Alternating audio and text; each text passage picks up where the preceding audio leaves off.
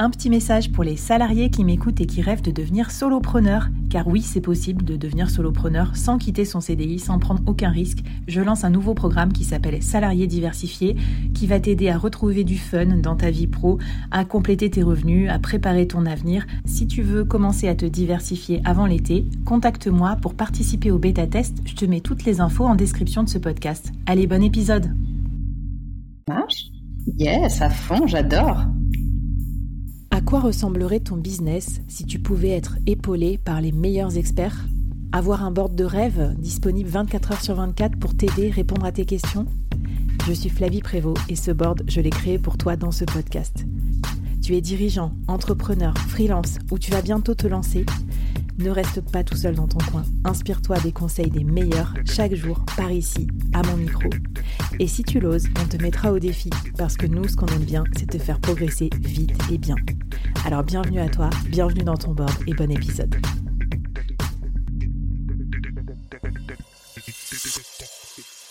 Alors Manon, c'est quoi ta, qu'est-ce que tu as dans ta besace pour euh, justement créer du contenu visuel, design, à la fois simple, cohérent et efficace professionnellement et que tu pourrais recommander à nos amis solopreneurs?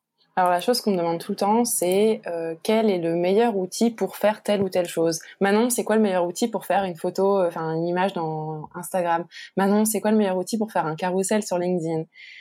Et euh, j'ai envie de vous dire, le meilleur outil, c'est celui que vous préférez, en fait, hein, dans lequel vous êtes le plus efficace. Euh, il y a deux choses, il y a une petite chose à savoir sur les, sur les images qui va vous aider peut-être après à comprendre mieux d'où viennent les outils et à quoi ils servent. Il existe deux types de manières de faire les images. Soit on fait des images avec des pixels, c'est-à-dire des petits carrés qu'on met côte à côte et quand on les regarde de loin, ça fait une image. Donc ça, c'est les photos et ce genre de choses. Ça se fait dans des logiciels comme Photoshop tu as déjà sûrement entendu parler. Mhm. Euh, l'autre euh, type d'image, c'est les images vectorielles. Ça, c'est des images où euh, tu, ça va être créé avec des formules mathématiques techniquement, et donc du coup, c'est des images dont on pourra facilement changer les couleurs d'un seul coup, parce que toute la forme ne sera qu'une forme mathématique dans laquelle on dit, ben là, la couleur c'est bleu. Hmm. Par exemple, ton logo. Tout à l'heure, tu disais, tu l'as vu en noir et blanc d'abord et ensuite en couleur. Ce logo, c'est une forme vectorielle dans un logiciel vectoriel qui te permet de changer très rapidement la couleur, mais aussi la taille. Parce que comme c'est pas des pixels, tu peux l'agrandir techniquement à l'infini. Eh ben, génial. Et alors, moi, je pensais que Photoshop, c'était des, c'était des euh, du vectoriel avec des calques et tout ça mais alors les calques ouais carrément les calques c'est un système de travail qui existe dans tous ces logiciels là euh, après, il y a les logiciels qui, vont combiner les deux mondes.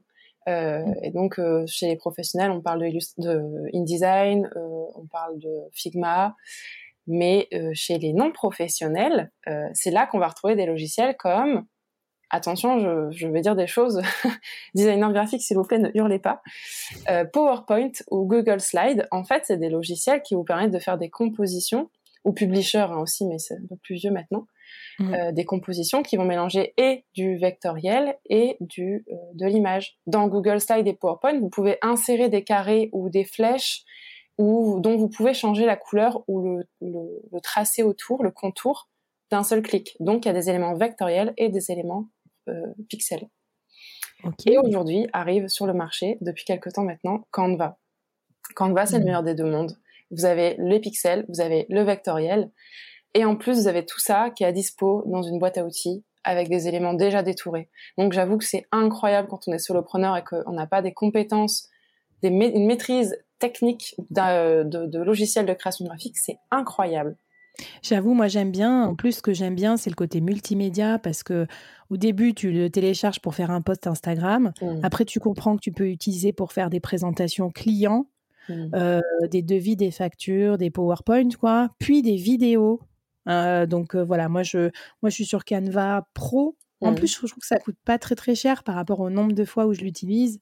Ça doit être quoi, une centaine d'euros par an, quelque chose comme ça.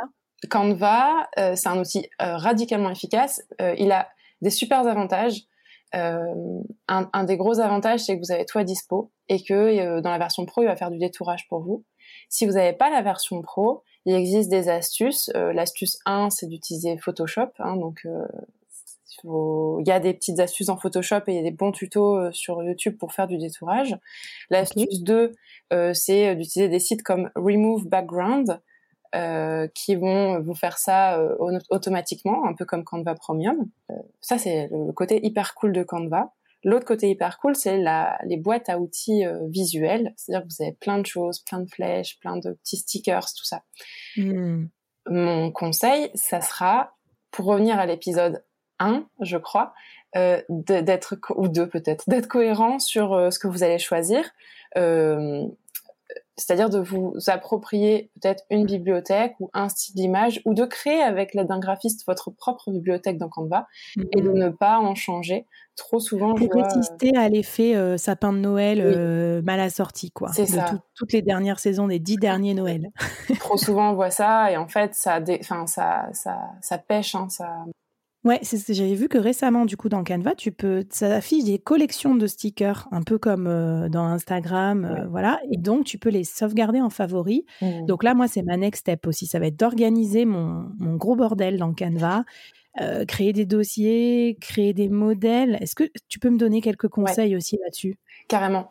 Alors, du coup, la création de contenu, ça prend un max de temps. il est clair. Hein surtout quand on, a, on, démarre et qu'on n'est pas encore organisé. La première chose qui va vous aider à, gagner du temps, c'est templétiser au maximum ce que vous faites. Vous avez fait une vignette de euh, podcast, et eh ben euh, vous euh, la remettez entre guillemets à zéro, c'est-à-dire que vous remplacez les textes par des textes neutres et vous l'enregistrez en modèle. Donc dans Canva, c'est créer un modèle. Je ne pense pas que vous puissiez transformer un visuel en modèle, mais vous pouvez refaire créer un modèle et dedans copier votre visuel actuel. Ce qui fait qu'après, quand vous allez cliquer, choisir cet élément-là, il va vous demander si vous voulez euh, créer un nouveau design à partir de ce modèle ou modifier ce modèle. Bref, vous n'aurez plus à euh, recommencer de zéro ou à reprendre, dupliquer, retirer les textes à chaque fois. Bref, gain de temps.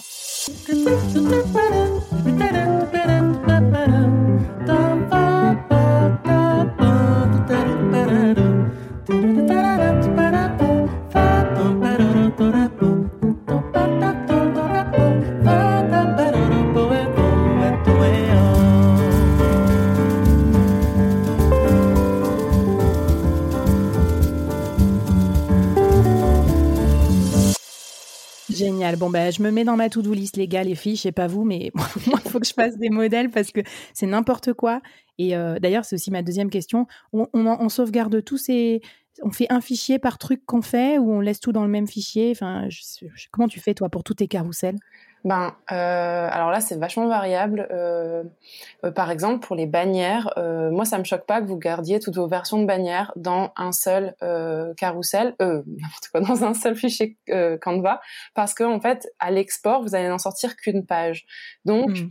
c'est carrément ok de garder le versionning dans un seul fichier. Par contre, les carousels, comme vous exportez l'ensemble des pages au format PDF, ben là, du coup, il devient plus pertinent d'avoir un fichier Canva par carrousel. Génial. J'aimerais trop être dans une petite souris et voir euh, comment c'est bien organiser les oh dossiers d'un designer professionnel. Ça l'est tellement pas. Est-ce que tu as d'autres euh, conseils pour, euh, pour finir en beauté et qu'on soit bien outillé pour, pour marquer les esprits visuellement? Euh, eh bien, moi, je vous dirais de terminer par, euh, c'est quelque chose que je fais beaucoup moi hein, dans mon business, c'est de créer des process. C'est, je sais pas, c'est une astuce design, mais en tout cas, c'est une astuce solopreneur. Quand je fais quelque chose plusieurs fois, je me crée un process. Donc, c'est une petite fiche dans Notion qui va être une sorte de, liste à puces des actions et des lieux où trouver les éléments dont j'ai besoin. Par exemple, euh, si je veux publier sur Instagram, et eh ben euh, dedans j'aurai ma liste à puces de euh, récupérer le visuel sur Canva avec le lien de mon dossier Instagram dans Canva. J'aurai le lien de mon dossier Google Drive dans lequel l'enregistrer. J'aurai euh, mon lien avec les dossiers des textes que j'ai écrits, mes hashtags, de manière à ce que mm, mm, je n'ai pas à fouiller mes dossiers, mais que tout soit là à portée de main, dans l'ordre dans lequel j'ai besoin, et que je n'ai pas à me poser la question est-ce que j'ai bien tout fait? C'est une super idée. Et tu sais quoi, euh, je l'ai fait moi. Euh, c'est douloureux hein, parce que ça prend un peu de temps, c'est sûr, mais c'est tellement utile. Parce que si vous voulez déléguer plus tard, si vous voulez associer des gens à votre équipe, euh, si vous voulez pas oublier, parce que moi par exemple à chaque podcast que je fais, c'est toujours les mêmes choses, mais j'oublie toujours un truc parce qu'il y a peut-être 40 actions pour produire un épisode de podcast. Et donc il y a aussi la mini-série que j'avais enregistrée avec Rachel Pierre sur sortir de la phobie administrative. Et vous mmh. verrez dans cette série, elle vous fait rédiger les process de votre solo entreprise. Et je peux vous assurer que ça va vous éviter pas mal de déconvenues administratives et ça va vous aider à gagner vachement de temps parce que c'est aussi grâce à ça qu'on voit si ces process sont efficaces et si on peut les automatiser comme toi, Manon, parce que tu automatises une partie derrière des étapes. Oui, oui, tout ce que je peux automatiser euh, et, où je sens que j'ai un, intérêt en termes de temps, de gain de temps à euh, automatiser, euh, je l'automatise euh, de manière à récupérer du temps pour faire ce qui est vraiment important pour moi, à savoir du design. Personnellement, je, suis pas entrepreneur pour faire de l'administratif ou faire de la paperasse ou de la gestion. Eh ben, on est d'accord, la boucle est bouclée, donc profitez-en de tous ces bons conseils de Manon pour pouvoir vous recentrer sur l'essentiel, sur votre business.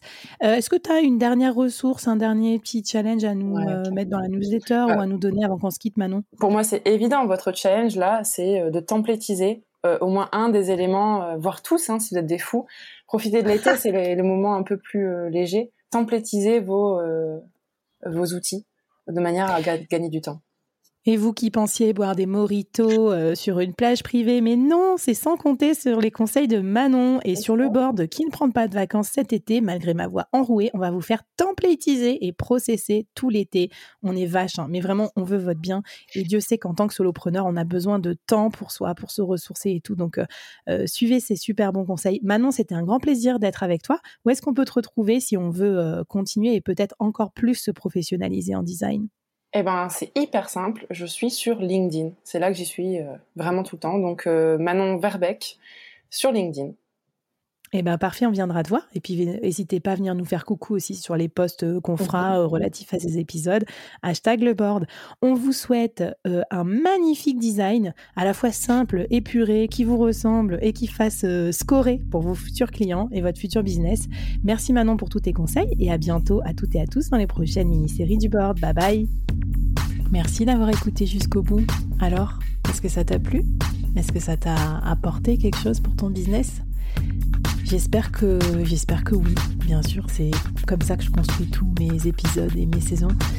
Mais euh, j'aimerais bien avoir ton avis aussi sur ce que tu as aimé, euh, moins aimé, euh, et puis que tu viennes discuter avec moi, avec les invités, avec les autres membres de la communauté. Donc je te laisse tous les liens pour nous rejoindre et ça me fera très très plaisir de te lire ici, sur ta plateforme de podcast ou sur les réseaux. À plus!